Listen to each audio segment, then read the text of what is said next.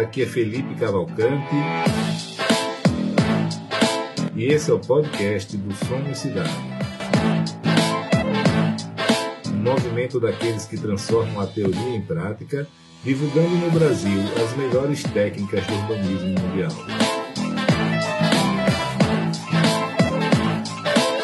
Acreditamos que as cidades devem ser devolvidas para as pessoas e que o setor privado pode ser um grande aliado para que isso aconteça.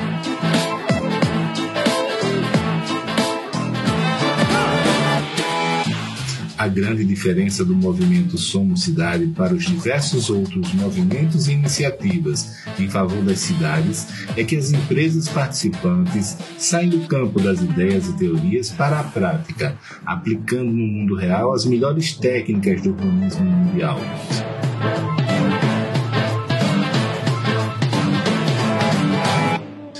Esse é um movimento de pessoas e empresas que fazem acontecer, se expõem ao risco e que são apaixonadas por transformar as cidades e as vidas das pessoas para melhor.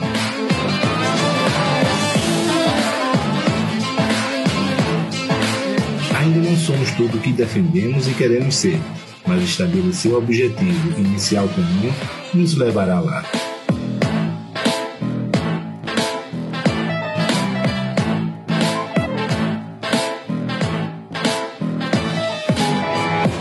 Bom dia a todos, boa tarde, boa noite, né? Não sei a hora que você está ouvindo aqui, vendo esse nosso podcast. E hoje a gente tem convidado super especial, Cláudio Bernardes, é uma referência é, no Brasil. O setor imobiliário sempre tem ele como referência quando se trata de desenvolvimento urbano. O Cláudio, ele foi presidente do Secov e é uma pessoa é, é daquelas unanimidades, né, Cláudio? Assim, eu me lembro de você antes de ser presidente do Secov, quando eu conversava com meus amigos aí do Secov, e eles sempre falavam, oh, quem a gente quer, quem todo mundo quer que seja, é o Cláudio, mas ele não quer. Né? Então, muito respeitado, mais que respeitado, admirado pelos, pelos companheiros e referência. Né? Sempre que, que alguém tem algum assunto para tratar de desenvolvimento urbano, cidades, é, dentro do nosso setor, é, é a ele que as pessoas recorrem. Ele também é, é, tem a empresa Engaí, incorporadora, ele tem 77 anos de atuação aí, focado muito em loteamentos, condomínios lotes, né? também já teve a sua fase como incorporador, então aí com esse, essa longa trajetória, né, Cláudio, eu acho que vai ter muito papo aqui para gente, seja muito bem-vindo. Um prazer enorme, viu, Felipe, estar com você aí, com os, os, as pessoas que assistem o podcast, é um prazer enorme estar aqui poder compartilhar com todo mundo um pouco aí da vivência que a gente teve esse período todo. Bacana. Claro, eu queria fazer uma pergunta. Você falou né, que você tem 77 anos de empresa. É, acredito que deve ter sido fundada é, por seu pai, por algum parente ou até por alguma outra pessoa. É, eu queria saber o seguinte: é, o que, que mudou de quando você começou a fazer loteamento para hoje?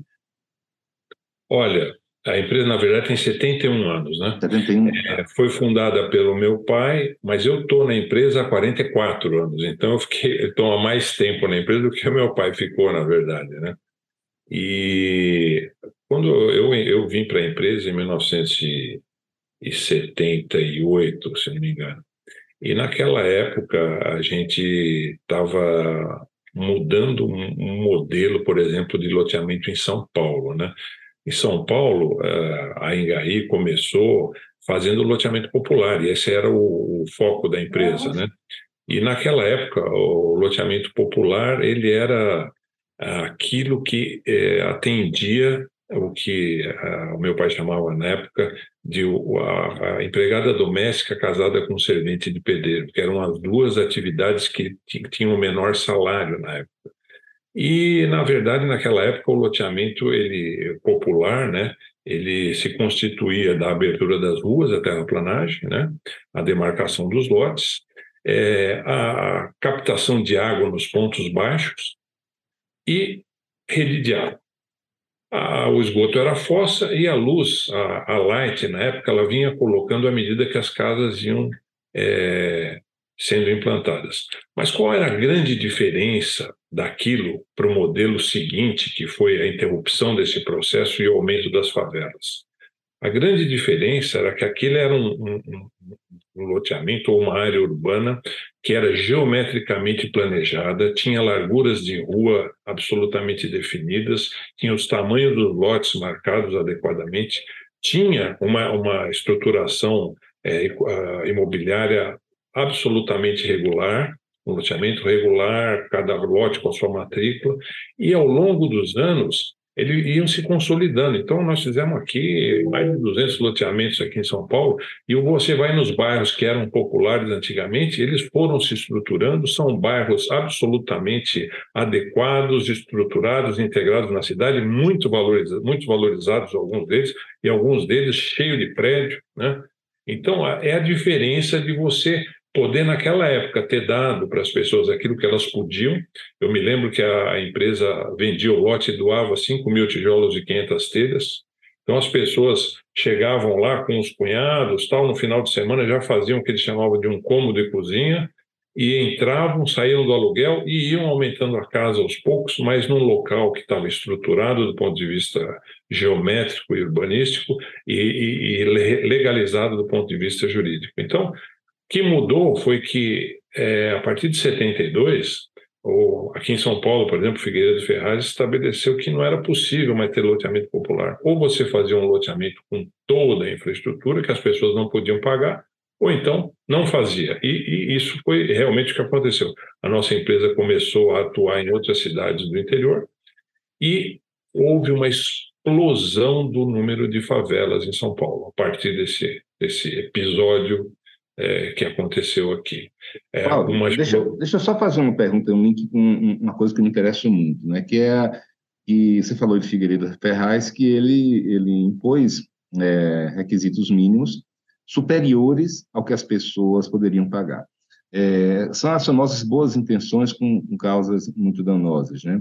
É, e, na, e, e, uma dessas boas intenções que lutam pela dignidade humana é o lote mínimo é, de 125 metros, né? Ou seja, a pessoa pode morar no apartamento de 10 metros quadrados, mas ela não pode ter um lote de 50 metros para fazer uma casa de 50 metros, quando, quando e como ele possa, com um mutirão, com a ajuda de parentes, etc. e tal. É, então, assim, é, é, eu queria que você explorasse um pouco mais isso, porque a favelização, ela vem muito, é, assim, o que é que eu percebi? Há mais de 100 anos que as pessoas começaram a impor limites mínimos, né, é, por, em função de, de condições precárias que existiam mas se isso não se comunica um valor que a pessoa pode pagar, ela vai para a informalidade, para a favela, para a ocupação irregular. É, você pode falar um pouco da sua experiência em relação a isso e sua opinião? Olha, é, essa questão do lote mínimo, aqui em São Paulo a gente já teve, teve ainda uma, um percalço um pouco maior, porque a, o lote 125 metros veio com a 6766, né, em 1978, mas aqui em São Paulo, a lei estadual exigia 250. Então, nós ainda ficamos um período ainda com o lote mínimo 250, até que a lei estadual se adaptou à lei federal e possibilitou. E aí os municípios começaram, então, a se adequar, porque muitos municípios também exigiam um lote mínimo de, de 250. Ainda, então, hoje, ainda hoje tem município que existe de 400, exatamente. de 600, de 800, de mil, para qualificar e só ter alto padrão. Exatamente. E aí os municípios esquecem daquela uma questão importante que você falou e que é o mercado. Então a regulação dissociada das regras de mercado, ela tem efeitos colaterais muito negativos.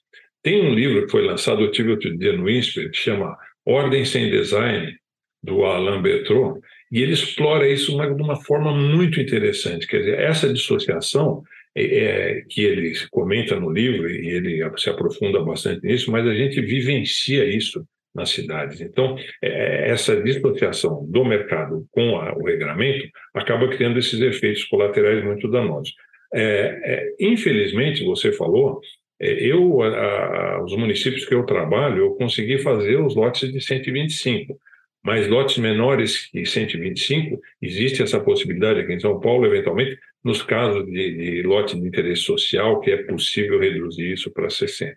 Mas são lotes é, que é absolutamente factível a pessoa ter uma moradia digna né? É adequado, portanto, com a sua capacidade de pagamento, e a não adoção desse processo empurra realmente as pessoas para a marginalidade, para a subhabitação, para a favela, e eu acho que os planejadores deviam fazer essa análise com um pouco mais de critério. Perfeito. O primeiro capítulo do livro do, do Alan Bertou é exatamente falando sobre que um, urbanistas e economistas deveriam conversar mais, né? E, e assim, e, e nas faculdades de arquitetura, né, não se ensina muito urbanismo, ensina pouco, né? São poucas matérias geralmente. Em muitos casos tem duas matérias de urbanismo no curso todo e geralmente com enfoque muito de planejamento urbano mais mais teórico, acadêmico, é, ideológico e social, né? Que, é, que, é, que é muito focado nisso. É, como é que tem sido? A academia, então, ela está muito dissociada do que está acontecendo no mundo real, no mercado, etc. E, tal, e vê com bastante, né, com, com, né, com uma, uma, cor bem negativa. Né? É, você já representou o setor muitas e muitas vezes. Né? É, quando, como é que é essa relação quando você traz essa necessidade do mercado? Eles ainda confundem mercado com as incorporadoras e loteadoras, é, eles diziam do assunto, é, isso é um, um, incômodo que eles não detalhem, que eles não querem. Como é que é isso, essa interação? Olha, uh, eu tenho, você sabe disso, né? Eu tenho é, discutido essas questões do desenvolvimento das cidades aí do, nos últimos 30, 40 anos com órgãos públicos, com prefeitos, com academia. E o que eu tenho reparado é que, infelizmente, é, existe uma, uma, uma, uma, porção ideológica muito forte dentro da academia quando você fala em, em desenvolvimento urbano, você fala na, na, na, na, operação da cidade, e não existe uma visão assim é, desprovida dessa questão ideológica para analisar em, essas questões em benefício efetivamente da cidade, né?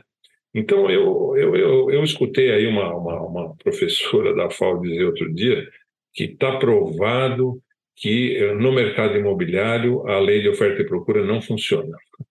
Então, quando você escuta uma coisa dessa, né? Oh, bom, tá difícil de a gente ah, argumentar. E assim, e, e, você, você citou que é uma professora da FAO, mas na verdade talvez a maior ideóloga é, da, da, do urbanismo aí nesse meio acadêmico e, e, mais da vertente da esquerda, né? A pessoa que mais influencia é, é toda, esse, toda essa turma falando uma coisa dela. Então, e aí é, você cria uma, uma geração de alunos né, que trabalham ou vão trabalhar com urbanismo, que trazem os conceitos importantes que são colocados na faculdade, mas trazem essa bagagem ideológica que realmente atrapalha muito o, você é, discutir, estruturar modelos de desenvolvimento que sejam adequados realmente para a cidade, que conjuguem todos os, os vetores que existem na cidade é, no que diz respeito ao desenvolvimento e à operação. Cláudio, é, eu, em dezembro de 2021, estava engajado em duas conversas com, com faculdades de arquitetura de ponta no Brasil, é, para tentar aproximar a academia do, do mercado, etc. Né? Você sabe que eu coordeno o Somos Cidade e está querendo né, fazer essa ligação. E, e, eu não conseguia, assim, era uma coisa muito frustrante o grau de, de aversão é, deles, tá? É, e eu cheguei à conclusão um dia, acordei de madrugada e falei, pô, não dá, não vou, não se vai conseguir mudar a cabeça dessas pessoas, eu não vou gastar energia com isso. E aí eu fundei a Tarimba, que é uma, que é um, uma plataforma de curso online de desenvolvimento urbano, urbanismo, mercado imobiliário. Eu falei, sabe uma coisa, eu vou fazer a minha. É, o que, que eu quero dizer com isso? Eu meio que perdi a esperança. Só para você ter ideia, na Tarimba eu, eu entrei em contato com mais de 200 faculdades de arquitetura, para propor né, benefícios para os alunos, acesso dos alunos para a Tarimba, até gratuitamente, tá? e nenhum teve interesse, Cláudio. Dito isso, eu talvez tenha jogado a toalha temporariamente, é, mas eu percebo que você não jogou, que você é uma pessoa, inclusive respeitada por, por muitos deles.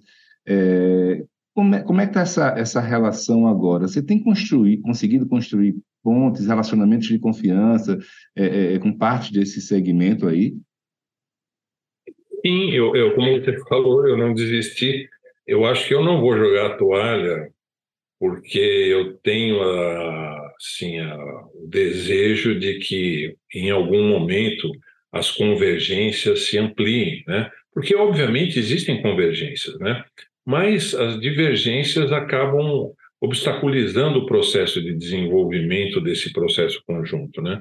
Então, assim, eu, eu tenho mantido, na medida do possível, diálogo com todos aqueles que, que gostam de urbanismo, que pensam a cidade, tenho colocado as minhas posições e muitas vezes eu tenho encontrado mais convergências do que divergências em muitos aspectos, eu acho que é um modelo de, de, de, construção que tem que continuar a existir. Eu acho que, é, tanto do lado empresarial quanto do lado acadêmico, existem extremos que têm que ser desprezados, porque efetivamente eles não vão contribuir para que a gente a, estruture essa convergência.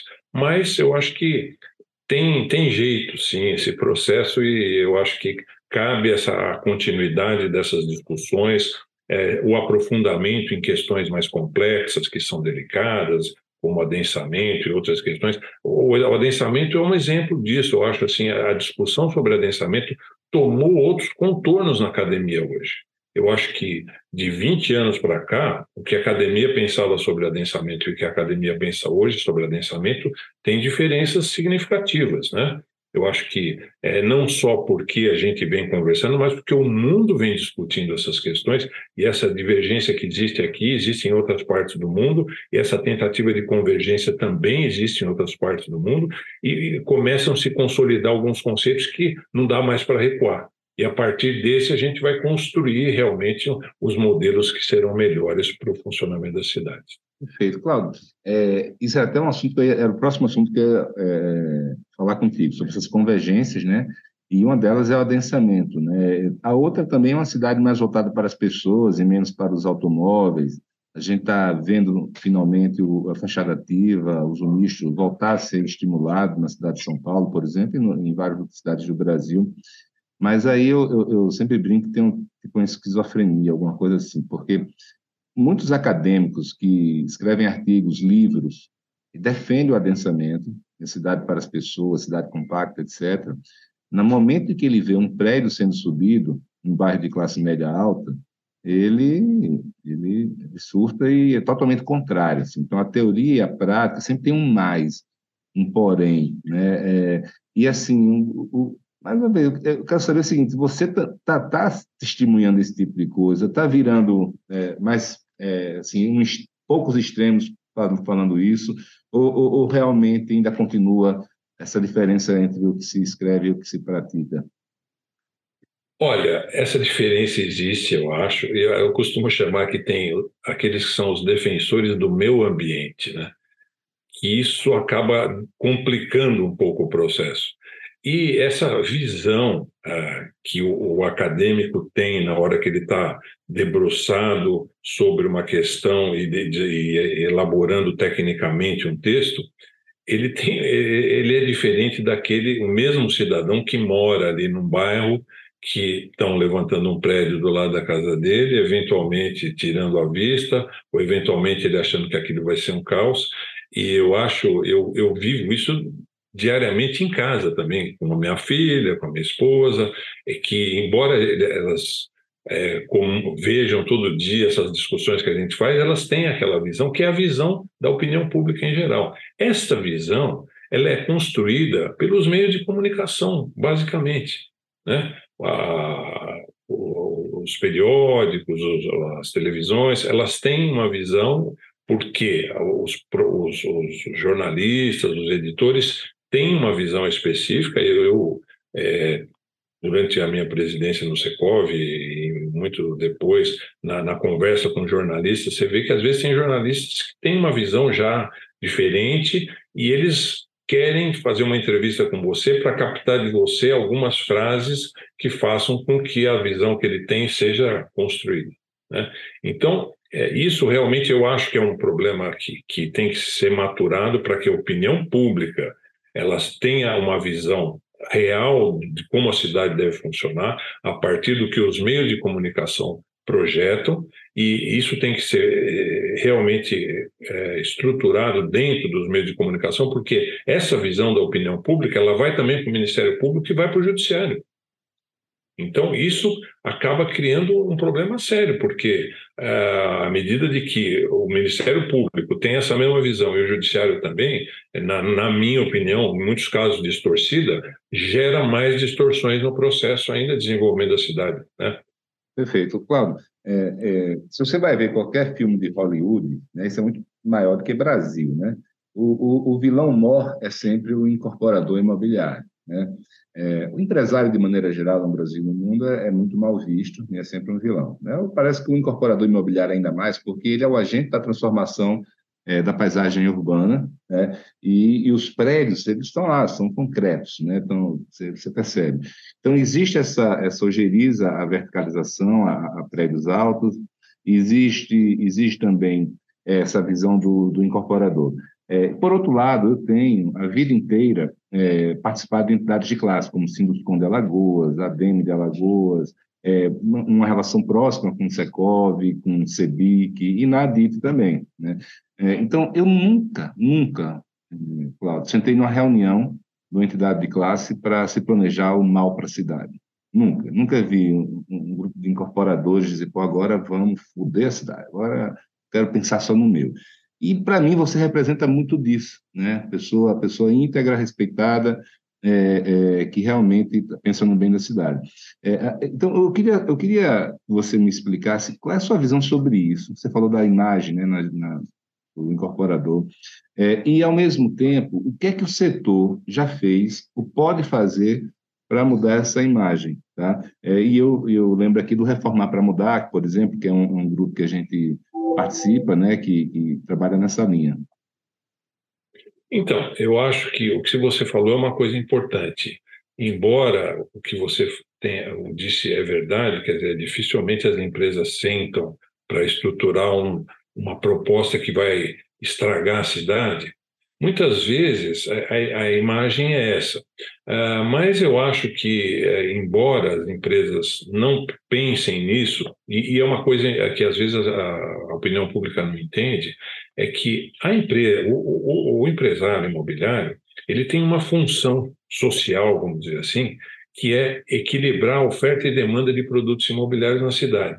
E ele faz isso a partir dos regramentos que são estabelecidos pelos planejadores. Né? Então, se deu errado, a culpa vai para o pro, pro, pro empreendedor, mas na verdade o que ele fez foi pegar o regramento, decodificar, tentar é, estruturar aquilo de acordo com o mercado e, e oferecer para as pessoas, as, as, as, residências, os prédios de escritório, etc. Então, o que eu acho, primeiro, é que, é, e a gente já vem fazendo isso há algum tempo, os empresários, como eles serão aqueles que vão decodificar o processo de, de, de, de, regramento que foi estabelecido, eles devem participar ativamente do processo de regramento, uma coisa que antigamente não era feita. Então, quando o processo de regramento está tá sendo estruturado, com a experiência que os empreendedores têm de construir a cidade, eles têm que alertar o, a, o poder público sobre as questões que vão dar errado.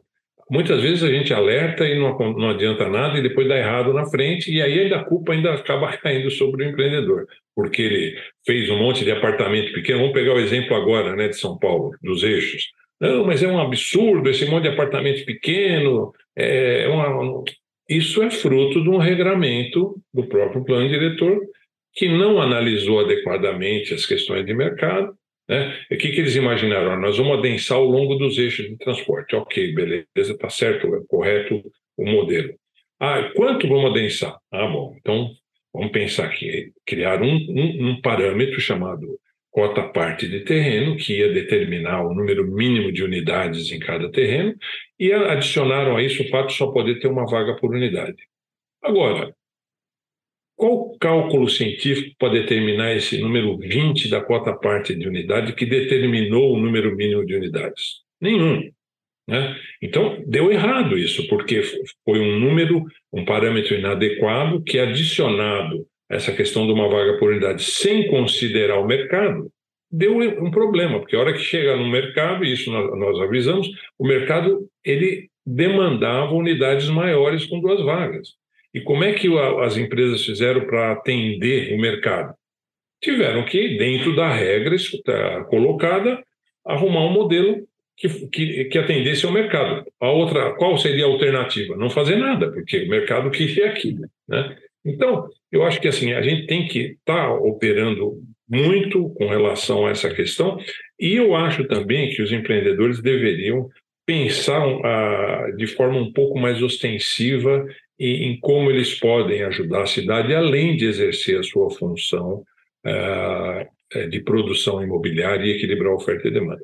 Eu, quando era presidente do Secov, lancei um programa que chamava Gentilezas Urbanas, que era justamente dentro desta linha das empresas poderem fazer gentilezas urbanas dentro da cidade. Tinha um programa vasto sobre isso, é, inclusive até nós fizemos um concurso para a população tirar fotos de gentilezas urbanas, todo mês a gente presenteava um, cidadão, mas também as empresas precisam se conscientizar de que elas precisam parar para pensar um pouco e o que, que elas podem fazer a mais pela cidade além disso, né? Então, eu acho que essas são essas duas questões aí. Cláudio, é, eu tenho estudado essa questão do zoneamento, né, e hoje eu sou um crítico muito grande do zoneamento de uso, que ele vem lá do modernismo, que definia que, que uma região da cidade tinha que ter moradia, a outra trabalho, etc. e tal. É, e, e, além disso, é, assim, por mais que você seja um grande estudioso do, do de cidades, né, eu também sou um curioso, acho que mesmo nós, se fôssemos iluminados, a gente jamais teria condição de decidir dentro de uma cadeira de uma, sala toda a dinâmica de interesses individuais, de bilhões e trilhões de, de interações que existem na cidade, onde as pessoas decidem onde vão morar, o que é que elas querem, momentos distintos de vida, etc. e tal. É, então, hoje eu sou muito crítico do zoneamento, tá? desse zoneamento que existe, inclusive aqui em São Paulo, é, e, eu preferiria muito mais, é, porque as pessoas sempre dá, dizem, dizem um exemplo, ah, não, mas é para evitar que uma indústria poluente fique do lado da sua casa. Meu Deus do céu, hoje qual é a indústria poluente que tem? Tá, 1880 era assim que funcionava, tá? É, mas hoje não existe mais, existem outras regras. O valor de um terreno bem localizado, economicamente, não faz sentido para uma indústria estar localizada ali. E tá, se é isso, vamos botar uma regra para isso, mas não para o resto. Tá? É, então, assim, dito isso, é, eu queria saber como é que estão as discussões sobre isso, especialmente em função desse, desse exemplo claro agora, de que planejadores urbanos, né, ainda mais quando tem, é, é que eles não é, é, consideram o mercado em suas decisões, tá? o mercado aqui falando não construtor incorporador, mas o, o, o comprador final, é, se nessas novas discussões existe alguma sensibilidade maior a isso. E eu dou um outro exemplo que é a vaga de garagem. Meu Deus do céu, eu moro aqui em São Paulo há três meses, eu não tenho nenhum, nem eu, nem minha esposa, meu filho, temos carro. Tá? Por que, que as pessoas acham que todo apartamento tem que ter uma vaga dos. Por que as pessoas não deixam o mercado decidir isso? É, por exemplo, alugando ou vendendo vagas de garagem para quem quiser, tá entendendo? É, até porque hoje com Uber, com, com, todo o resto, né, essa é uma tendência muito forte. É, essas duas perguntas, né? Como é que está a discussão sobre o zoneamento no novo plano diretor e sobre a questão da alocação de vagas de garagem? Olha, nós estamos agora num momento de discussão da revisão do plano diretor. Então, essa revisão ela tem uma, vamos dizer assim, um objetivo um pouco mais restrito de modificações e, teoricamente, a lei de zoneamento deve, a revisão da lei de zoneamento deve vir após essa revisão do plano diretor. É, eu acho que, assim, tem algumas questões importantes aí para que tão, são objeto dessa revisão, mas uma delas é a questão dos eixos, que chamou muita atenção da população toda, essa produção nos eixos, a questão das vagas de garagem, essa discussão sobre se pode, se não pode, e essa questão de você proibir a vaga. Quando nós estávamos eh, discutindo em 2014 e 2013 o plano diretor, nós recebemos aqui no Secov o Henrique Penhalosa, lá da Colômbia, e, e eu perguntei para ele naquela, naquele momento, Henrique, o que você acha dessa regra aí de limitar o número de vagas de garagem no apartamento? Ele falou o seguinte para mim, ele falou, olha, é, se você quer é, limitar o uso do automóvel, você não pode restringir a vaga na origem, mas no destino. Quando você restringe a vaga na origem, você está impedindo a pessoa de ter o automóvel. E não é isso que nós queremos. Nós não queremos, queremos impedir que a pessoa tenha o automóvel queremos é, mitigar o processo de circulação. Agora, para isso, você pode, como ele falou, limitar a vaga no destino ou então oferecer um, um sistema de, de transporte é, permeável, abrangente, confortável, que a pessoa vai, não vai usar o veículo é, para se ela tem uma alternativa melhor. Se você pegar o, a última pesquisa Origem Destino aqui que foi feita em São Paulo, para todas as faixas de renda, classes A, B, C e D, em todas as classes de renda, a viagem de transporte público tem um tempo muito superior à viagem de automóvel. Por isso que as pessoas. Então, se você está num eixo de transporte, você não precisa de carro. Eventualmente, se você, se o seu emprego ou a sua escola está naquele eixo, você não precisa do carro é porque 80% das viagens são para trabalho e educação. Agora, se você precisar sair daquele eixo que você está, hoje São Paulo não oferece condições de, com transporte público, você ir com facilidade, conforto para todo lugar. Então, nós precisamos ter um momento de transição, um período de transição, até que naturalmente a, o transporte público será tão eficiente, espero eu, que as pessoas realmente não precisarão usar os seus automóveis para o dia a dia, mas usar os seus automóveis para outros tipos de viagem que o transporte público não ofereça conforto. Deixa eu compartilhar contigo. Eu acabei de voltar de uma missão técnica organizada pela DIT, que eu, que eu coordenei para a Holanda e Áustria. E, e, é exatamente esse cenário. Você tem, tem determinados é, hubs lá de transporte que você tem até oito modais. Você tem desde barco ao tranque, ao bonde elétrico, ao trem, ao, ao metrô, ao ônibus, é, bicicleta nem se fala, você vai para qualquer lugar de bicicleta.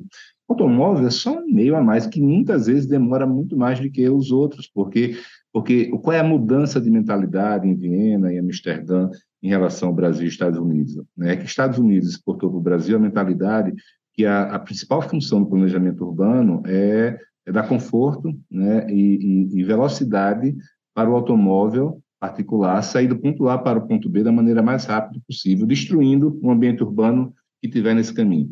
Né, é, e desconsiderando a, a, as pessoas. O que me parece é que está começando a haver uma mentalidade de que agora, ao invés de a gente facilitar isso, a gente tem que dificultar, tem que ser, de um lado, o que você falou, é, se cria a rede de transporte público boa como alternativa, e do outro, quando você faz um planejamento urbano agora, em vez de dizer como é que eu facilito a vida do carro, como é que eu deixo, em vez de eu deixar vaga, é, X vagas de garagem disponíveis, eu não vou botar nenhuma. Como é que eu, em vez de eu deixar estacionamento na rua gratuito, porque eu não pago para quem está entendendo? Então, é, é, é, é, isso. Essa discussão, ela, ela, ela já existe em São Paulo? Ela existe ainda, não de maneira formal ainda, mas eu acho que essas, essas ideias elas estão aí borbulhando e para que no momento adequado elas possam ser implantadas, talvez de forma uh, parcial aí, né? Mas eu acho que elas estão aí, uh, vão amadurecer, né? Que essas ideias são interessantes, mas elas devem refletir também a especificidade de cada cidade, elas vão se amoldando e amadurecendo até que elas possam ser efetivamente implantadas de forma parcial ou total. Né? Vamos, vamos, vamos estar tá vivo para ver isso, Deus quiser. É o plano diretor que vai dizer, ó, limite máximo de vaga, né? Mínimo não. É, Vamos e, ver, né? O, Claudio, outra grande discussão é adensamento, a gente tocou ela por alto, né? E eu sei que o próprio Secov ele, ele tem estudado muito esse assunto, né? O centro de São Paulo, né, que vocês chamam de centro expandido, perdeu moradores, uma área com toda a infraestrutura, né? E, e, e eu li um artigo recentemente do Fernando Neri, é, dele é, mencionando a comparação do, do, estudo de impacto de vizinhança, né? Como você falou do, do me, meu ambiente, né? É, ou seja, as pessoas estão ali, são os NIMBs, não querem nada ao redor dele que, que mude né, a característica e como era. É, e ele fala o seguinte: é, é, é, as prefeituras exigem estudo de impacto de vizinhança. Como é que esse empreendimento vai impactar aquela vizinhança e vai causar desconfortos que precisam ser remediados. Só que muitas vezes isso é usado né, para, para que NIMBs, ou pessoas que não querem, não pensam na cidade como um todo, né, mas no, no ambiente delas elas não querem aquela mudança. Aí ele falou: vamos fazer agora não só estudo de impacto de vizinhança, mas estudo de impacto de periferia. Ou seja, tudo bem, na hora que não está fazendo ali na região central, você está empurrando isso para a periferia silenciosa, esse problema. Né?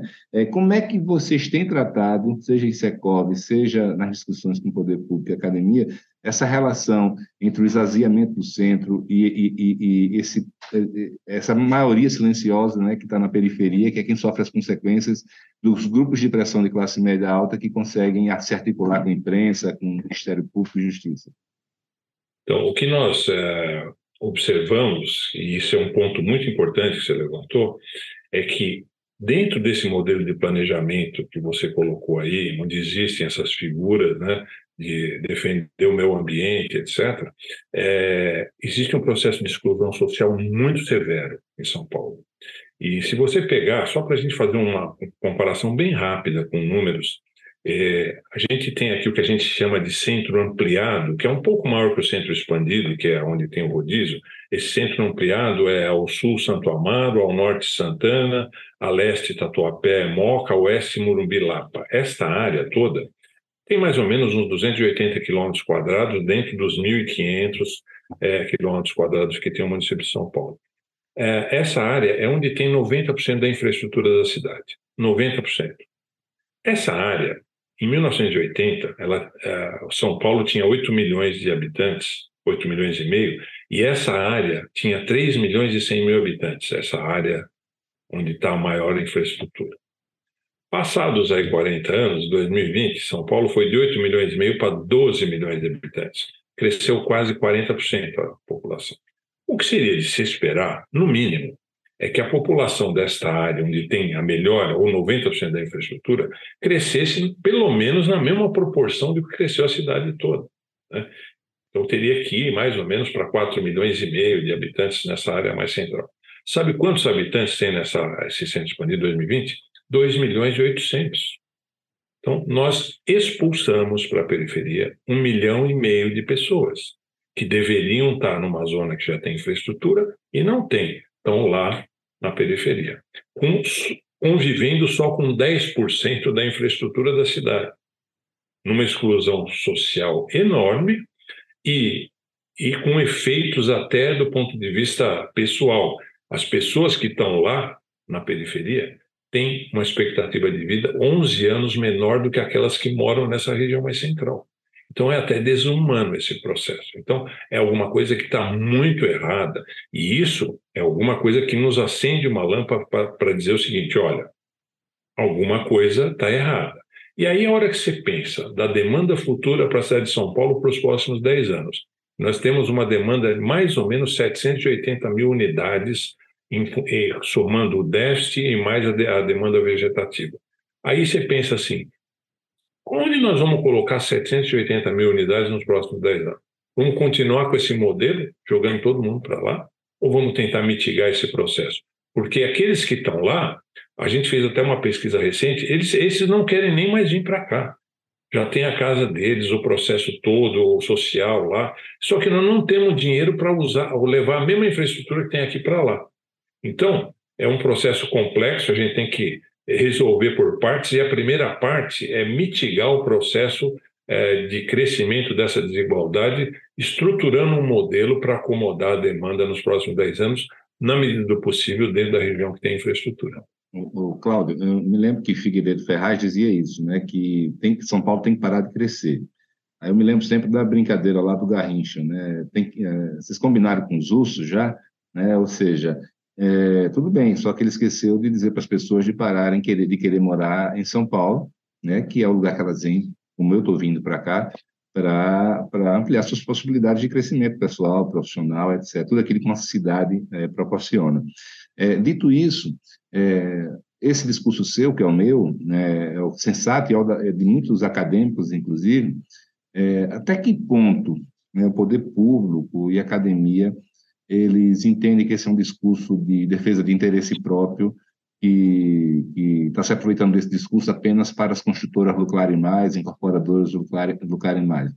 E eu digo isso já eh, porque eu tenho, quando eu percebo assim uma entidade como o Secov, qualquer entidade setor, o mercado imobiliário ele é feito, eh, eh, ele é assim quase que uma concorrência plena, né? Não é oligopólio nem monopólio. Tem inúmeros players de, de, diferentes escalas aí, né, envolvido. E tem aqueles que, por exemplo, constroem é, loteamentos na periferia, tem aqueles que constroem prédios pequenos na periferia, e tem todo tipo. Né? Mas como é, que, como, é, como é que se convence as pessoas de que isso não é somente defere, é, defesa do interesse do setor? Eu acho que assim a, a, maneira de conduzir esse processo é, pensando como cidadão, né? E aí tanto academia como empreendedores, como mídia, como juízes, como promotores públicos, nós somos todos cidadãos que moramos numa cidade. Nós todos temos filhos, netos, queremos que nós vamos embora um dia, queremos deixar uma cidade melhor para os nossos filhos e nossos netos. Então, eu acho que nós temos que partir de um diagnóstico. Quando a gente fala em problema, a gente precisa entender o problema, né? Todo mundo, ah, o problema, tem muito problema. Qual é o problema? Aonde ele está e de onde ele vem? À medida que a gente é, é, se, se tiver uma convergência com relação ao diagnóstico, aí nós precisamos começar a pensar em solução. E aí as divergências começam a se dissipar. Porque no momento que você chega e fala, Todo mundo concordou que nós estamos com um modelo de exclusão social enorme. Todo mundo concordou que nós temos hoje, olha só o número, hein? 76% da população morando na área periférica e só 26% aproveitando-se de 90% da infraestrutura da cidade. Alguma coisa está errada. Né? Uma densidade que nós temos aqui de em torno de 9, 10 mil pessoas por quilômetro quadrado, comparado a outras cidades do mundo como Paris tem 22 mil, que é uma cidade super agradável, quer dizer, não dá para dizer que está tudo entupido já. Tem espaço, tem maneiras de você fazer. Óbvio que adensar não significa criar o caos. A gente tem que entender também modelos de adensamento que sejam adequados, que sejam é, confortáveis para a cidade, para os seus moradores. Mas a verdade é que nós precisamos, a, a, se concordarmos que que existe um processo de exclusão social, nós precisamos começar a pensar na solução. E quando você começa a pensar na solução, aí nós começamos a convergir em alguns momentos. Quer dizer, tá bom, como é que faz para esse povo aproveitar a infraestrutura física e social da cidade? Eles têm que estar aqui perto. Ou a gente tem um sistema de transporte maravilhoso, que a gente pega as pessoas lá longe na periferia e traz com conforto e rapidez para aproveitar isso, ou não vai dar certo. Outro dia eu eu tava fiz uma palestra lá um pessoal para o pessoal lá de Fortaleza e justamente essa discussão do plano diretor lá de Fortaleza e aí eu eu fiz uma conta lá com, com os dados da companhia de metrô lá de Fortaleza que eles fizeram um metrô na linha sul lá para ir buscar o pessoal na periferia, quer dizer, levaram um monte de gente para a periferia, mais ou menos o mesmo modelo daqui, e depois que o pessoal estava lá na periferia, eles fizeram uma linha de metrô para ir buscar o pessoal lá a 20%, que é onde está a infraestrutura, o emprego, etc.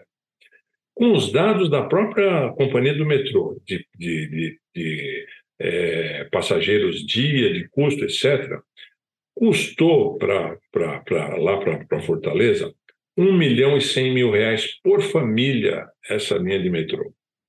Por família que eles estão trazendo. 1 milhão e 100 mil.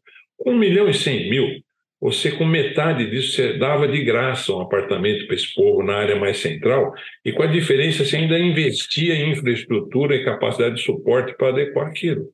Então, é, sabe, são coisas que a hora que a gente começa a parar para pensar, se tiver bom senso e um pouquinho de inteligência, se converge na melhor solução.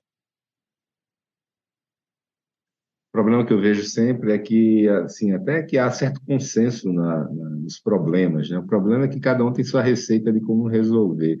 É, é, e dentro disso eu queria saber de você o seguinte: é, nas conversas, existe algum argumento de, de, contra o adensamento? Né? Quando vocês falam isso tudo que você está falando aqui, né? Que me parece, parece muito sensato e básico, né? É, existe alguém que é contra esse argumento? E qual é o argumento Bom, deles? Então, é, é, eu não tenho encontrado uh, contra-argumentos uh, é, fundamentados e com bom senso para combater isso. Quer dizer, é, você falou que tem várias soluções, eu não me apresentaram nenhuma outra solução para isso que não seja acomodar as pessoas da melhor forma possível aonde tem infraestrutura. Mas, o Cláudio, aí dentro disso, eu vou querer entrar em outro assunto, assim, que é é tudo um assunto só, mas aí você vira e mexe, eu, mesmo antes de morar em São Paulo, eu acompanhava as notícias de desenvolvimento urbano aqui, e, e eu vi, por exemplo, algumas iniciativas de revitalização do centro, né, teve uma lei recentemente de, de para dar alguns incentivos, e eu vi, por exemplo, é, entidades representativas de arquitetos, vários acadêmicos, pessoas, pessoas importantes, né, de referência, sendo contrário a isso. Ou seja, é, então, na hora que se faz qualquer ação, existem pessoas que, em tese, seriam especialistas no assunto que são contra. E eu queria que você é, é, me, me, explicasse o seguinte, não é que explicasse, mas assim, é, é, é, e muitos desses grupos, por exemplo, eu vejo um movimento muito forte agora contra, contra o plano de, a revisão do plano diretor, dizendo que ele não pode andar, tem que ser uma série de questões aí, mais ou menos as mesmas pessoas sempre, e eles sempre falam da participação popular, né? mas é, eu não vejo o povo sendo representado nisso. Eu vejo grupos de interesse né, é, que, que, se dizem representativos do povo. É, e me, me fala sobre essa relação que você tem com esses grupos de, de interesse e, e, e, e, se é possível, de alguma maneira, ter uma participação efetivamente popular no processo de decisão urbana. É, primeira coisa, eu acho que esse, esse, esse fato de não querer fazer a revisão não tem nada a ver com participação popular. Não tem nada a ver. É, esses grupos que não querem a revisão do processo é porque ideologicamente acham que isso não deve ser feito por esse governo nessas condições. Pura e simplesmente isso. Então, é, não tem nada a ver com participação popular. Tudo isso, pandemia, participação popular, tudo isso foram argumentos que, para tentar justificar o fato de que não, não querem que se mexa na legislação que foi feita eh, na gestão anterior. Então, é, não tem nada o, a ver com o, o Claudio, só para eu entender, então, assim, é tipo assim, é, tem uma, eles são de determinada corrente ideológica, eles devem estar aguardando um, algum prefeito chegar com essa mesma corrente para poder, pra poder é exatamente isso, é exatamente isso, é exatamente isso. Então, aí esses pseudo-argumentos não têm validade porque eles não representam nada, eles são só um meio escolhido para atingir o objetivo de é, impactar o processo de tal forma a impedir que ele aconteça. Agora, a participação popular, também aí você levanta uma questão que eu acho importante, que é a seguinte: as pessoas, os cidadãos, é importante que eles participem desse processo? É muito importante. O cidadão, da pessoa que mora ali, ela, ela sabe muito bem o que ela gosta, o que ela não gosta, o que incomoda, só que ela não consegue decodificar isso em regramento urbanístico. Então, quando a gente vai falar em audiência pública, que é o um modelo de participação popular que a gente tem hoje, a gente pega um, um texto urbanístico, técnico, complexo, leva para essas pessoas que não entendem absolutamente nada do que você está falando para eles, eles falam lá algumas das suas uh, sugestões que não são decodificadas dentro do planejamento urbanístico, via de regra, então fica aquele que o pessoal chama de um samba do crioulo doido. Na verdade, o que eu tenho visto de audiência pública é as, um grupos, pequenos grupos que tentam uh, politicamente fazer, fazer uso dessas audiências. É, você levam, às vezes, claque lá, você pergunta para as pessoas, já tive a oportunidade de fazer isso, que, que você está fazendo aqui? Ah, me falaram, me falaram que eu vim aqui, mas você sabe que é que está discutindo as coisas? Ah, eu sei. O que, que você acha que tem? Ah, eu tenho que diminuir o valor do IPTU. Então, as pessoas que mesmo que estão lá nem sabem o que estão fazendo. Então, poucos uh, uh, manipulam outros, e esse modelo, né, embora seja muito, é, vamos dizer assim, é, louvado né, da audiência pública, que eu acho importante a participação popular, mas esse modelo de audiência que foi criado no. Eu conheço São Paulo e alguns outros municípios, não é um modelo, não é o melhor modelo para uma participação popular. Acho que nós temos que trabalhar mais para desenvolver modelos mais eficientes. Eu concordo com você plenamente. Eu acho que em muitos casos é uma arapuca que grupos de interesse armam para gerar notícias, gerar, gerar fatos, para, muitas vezes alinhar até com a imprensa, o Ministério Público, né, determinada visão, né, assim, mas é, muitas vezes, é, obviamente, eles não querem discussão, muitas vezes, eles querem apenas a imposição da, da, da visão deles, né, se, se, alguém vai lá falar um estudo técnico, é, muitas vezes é xingado, ou, ou, ou não deixam ele falar, assim, simples assim, gritam, etc e tal, eu acho que isso de popular não tem nada, até porque a grande maioria, quem chega a trabalho em casa cansada, ninguém vai para esse tipo de situação, né? Como você falou, eles não entendem do assunto. E não é só isso, eu acho que a gente tem que partir também não só para um novo modelo de participação popular, entendendo que a tecnologia está disponível para isso. Achei tão interessante ouvindo notícias de que eles, é, esses grupos não queriam a revisão do plano é, durante a pandemia porque teria a internet e isso não daria é, é participação popular. Como assim? Em vez de ter 10 ou 15 pessoas, você vai ter mil, 10 mil é, acessando e tendo. Condomínios é assim, todo lugar é assim, empresas. É, SAs, todo, todo mundo está assim. Então, assim, dito isso, tem a questão também da, da, da, da abrangência do, da, da, do impacto. Né? Assim, muitas vezes a pessoa que está ali, mesmo que seja legítimo, que seja eu, eu no meu prédio, eu não quero que o prédio vizinho tire minha visão, eu vou lutar com isso, é meu direito, tá? por mais que eu defenda adensamento e urbanismo. Tá? Mas isso não necessariamente, o que é bom para mim, é bom para a cidade. Tem um estudo em Recife que mostra determinado bairro foi proibido de adensar e verticalizar.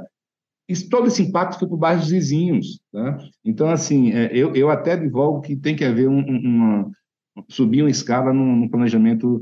Por exemplo, no Japão, o, planeja, a, a, o planejamento urbano é nacional, tem 12 regras. Aí você aplica ali, está longe daquela influência como tem na Califórnia, que ninguém deixa construir nada porque a participação popular efetivamente impede é, de se construir qualquer coisa, né? Esse, é, esse foi mais um, um, comentário meu, mas o que eu queria era voltar aqui, né? a gente daqui a pouco chega no fim do nosso, nosso papo, pra, a gente mencionou muito rápido o centro de São Paulo, né? E o centro, eu vejo todo mundo apaixonado pelo centro, né? É, as construções são lindas, né? De quando a gente podia construir sem recusa ainda, é, e, e, e, ao mesmo tempo, é, eu particularmente fui lá um dia e fiquei, parecia um zumbilândia o lugar que eu fui medo horrível, não tem quem me faça ir para lá para ele voltar de novo. É, e aí, me fala um pouco sobre sua opinião de como revitalizar o centro, né, quais medidas foram tentadas e não deram certo, o que é que ainda não foi tentado. Se você fosse um ditador de São Paulo, o que é que você faria, para aquilo dar certo? Eu não gosto de ser um ditador, mas vou fingir por um momento. Mas, assim, o centro de São Paulo, eu acho que como o centro de outras cidades do mundo, é, sofreram o mesmo processo, né? esvaziamento, aí início de degradação. Algumas cidades tomaram uma, uma, uma, decisão mais rápida, evitaram um processo de degradação maior, outras menos. Mas aqui em São Paulo faz ah, pelo menos mais de 30 anos que a gente conversa sobre revitalização de centro. E, na minha opinião, o problema é o seguinte: é que não existe um planejamento global, estruturado e lógico que faça com que a gente vá executando, mesmo que mais de forma mais demorada, se tem um plano global que funcione. O que tem acontecido no centro são intervenções pontuais, desconectadas de um planejamento global, que obviamente não dão certo no momento seguinte em que alguém tem um novo plano. Então você pega só o Vale do Anhangabaú, já foram duas intervenções feitas lá em menos de 10, 15 anos. É, o Jorge Ryan fez um projeto lá na época da Irundina, mudou tudo agora. O outro projeto foi feito lá até do Yangel, discutível ou não, tal. Mas é, eu acho que essas intervenções aí fecha a rua tal, aí fecha, faz um calçadão na rua tal, aí coisas desconexas. Então, primeira coisa, eu acho, a gente tem que ter um projeto global para o centro, que todo mundo fala, olha, é isso aqui que vai dar certo, é isso aqui que funciona, porque está tá, tá adequado às, às, ao desenvolvimento do mercado, está adequado a um modelo de crescimento da cidade. E mas a gente, antes de fazer esse, podemos fazer o projeto já, mas o centro hoje, ah, preliminarmente, tem duas questões que precisam ser resolvidas imediatamente, senão não vai ter nenhuma condição de você evoluir o centro que é a questão de morador de rua e a questão da segurança. Se não resolver esses dois problemas de forma preliminar, não tem projeto nenhum que vai dar certo lá. Mas resolvendo isso, e eu acho que tem forma de você resolver isso, é, entendendo que morador de rua é uma questão multissetorial, não é só de habitação, é uma questão de saúde, é uma questão social, você precisa ter essa visão é, holística para poder, poder resolver isso. É, a questão da segurança também é uma questão que é, eu acho que ah, nós temos capacidade, técnicos de segurança e polícia e todo mundo com condição de resolver, e depois fazer um projeto global para o centro. Eu, sinceramente, não vi. O único projeto global para o centro de São Paulo que eu vi e que eu acho que é um projeto que funciona é o projeto que foi feito pelo Jaime Lerner na gestão do Dória. Esse é um projeto que tem começo, meio e fim, tem lógica com o centro de São Paulo, é, ele é bem estruturado, ele talvez ele deve, possa ou deve ser implantado num prazo um pouco mais longo, porque ele é um projeto mais complexo, mas a gente teria que achar esse caminho, ir por um caminho. Ou esse ou outro. Nos últimos 30 anos, o único projeto que eu vi que eu acho que poderia ser exitoso é esse que o Jaime fez. Cláudio, é, fiquei curioso, não conheço. Por que, que ele é diferente dos demais? Né? O que é que você gosta nele? Ele é diferente dos demais, primeiro porque ele, ele é um projeto que engloba o centro inteiro de uma forma estruturada. Então, ele é um projeto que tem uma lógica de desenvolvimento do próprio centro, é, calcado, ele se calca em cinco, cinco aspectos que o, Jaime chama de ideias-força. Né?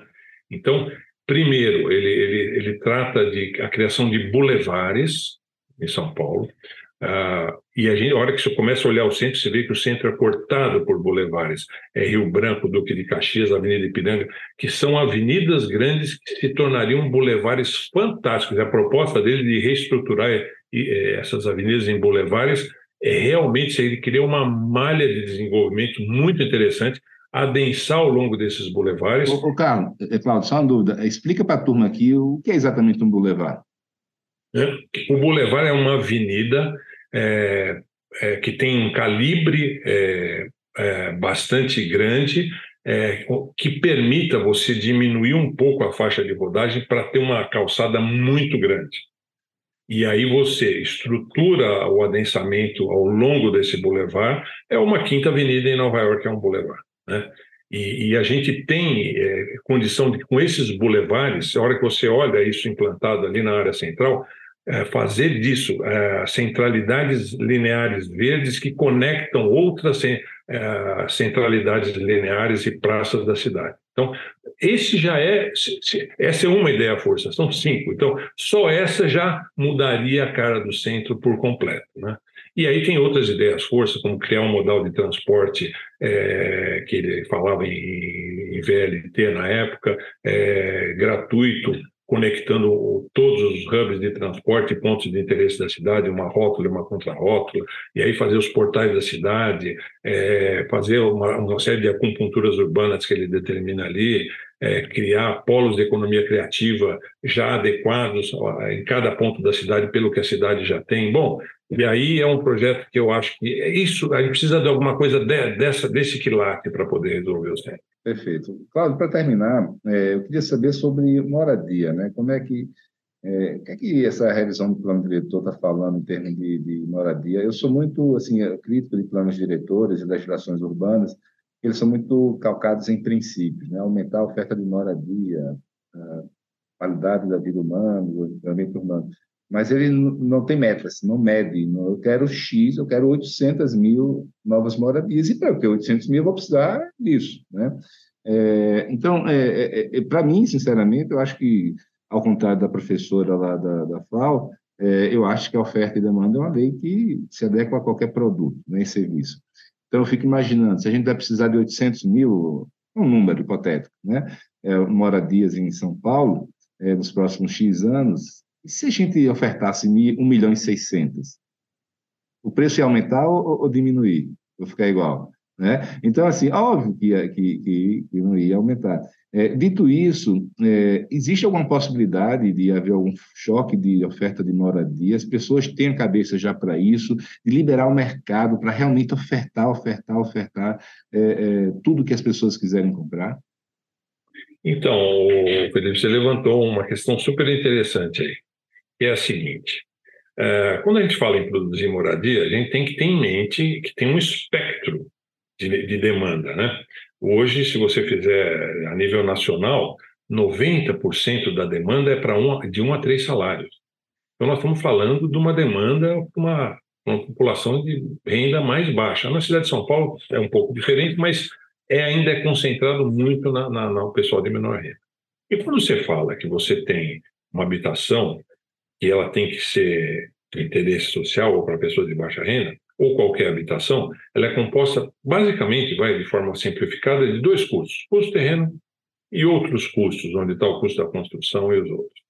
O custo do terreno, o custo da construção, ele é o mesmo em qualquer lugar da cidade. O custo do terreno varia em vários lugares da cidade. Né? E, então, é, qual é a, o pensamento lógico que tem acontecido nas cidades por aí, né?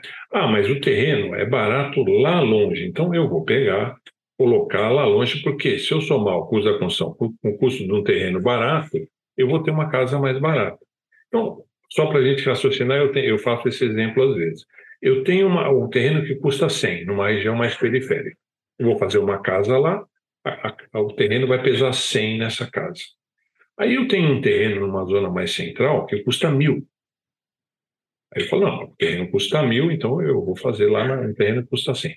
Mas se nesse terreno que custa mil eu puser 10 casas, o peso do terreno na casa vai ser exatamente igual ao que ele da periferia. E aí eu, eu posso colocar a pessoa num lugar melhor. Então, a gente, se a gente, e aí você fala assim, mas por que, que esse terreno é, você pode fazer ali? Não, porque esse terreno ele tem um coeficiente de aproveitamento que permite eu diminuir o, o peso do terreno no custo da unidade. Aí o que, que o planejador faz? Ele fica é, regulando os locais onde você tem um coeficiente maior. Com isso, você aumenta o preço desses terrenos. E aí, aproveitando a sua ideia da oferta, e se a gente, como hipótese, se eu colocasse um coeficiente de aproveitamento igual a 10 na cidade inteira, algum terreno ia custar mais caro porque ele tem um potencial maior? Sabe o que aconteceria? O que aconteceu é. em Goiânia, que tem um preço de metro quadrado mais barato e, tinha, e tinha, não tinha limite de gabarito. Né? Agora eles baixaram, acho que para 8, alguma coisa assim. Né? Então, então aconteceria exatamente isso. Então, se você ofertasse um monte de terreno, o terreno ia custar mais caro por causa disso. E aí a gente conseguiria produzir habitação num preço mais baixo nos locais onde a gente tem melhor infraestrutura e as pessoas teriam uma vida melhor. Perfeito. Cláudio, muito obrigado. Papo ótimo. Eu sabia que ia ser. É, queria te dar parabéns por toda a trajetória e passar para você para você falar suas palavras finais. Então, Felipe, eu queria primeiro te parabenizar pela iniciativa de ter um podcast como esse, onde se discutem essas questões tão importantes, né? E espero é, que é, as pessoas comecem a assistir, discutir as questões urbanas, as questões da cidade, porque essas questões estão intimamente ligadas à vida de todos os cidadãos de todas as cidades do mundo inteiro, em especial nas cidades maiores, onde os problemas são amplificados. Então, parabenizá-lo por isso, agradecer muito pelo convite. Você também é uma pessoa muito querida, admiro muito você pelo que você é, pelo que você tem estudado e como amigo também.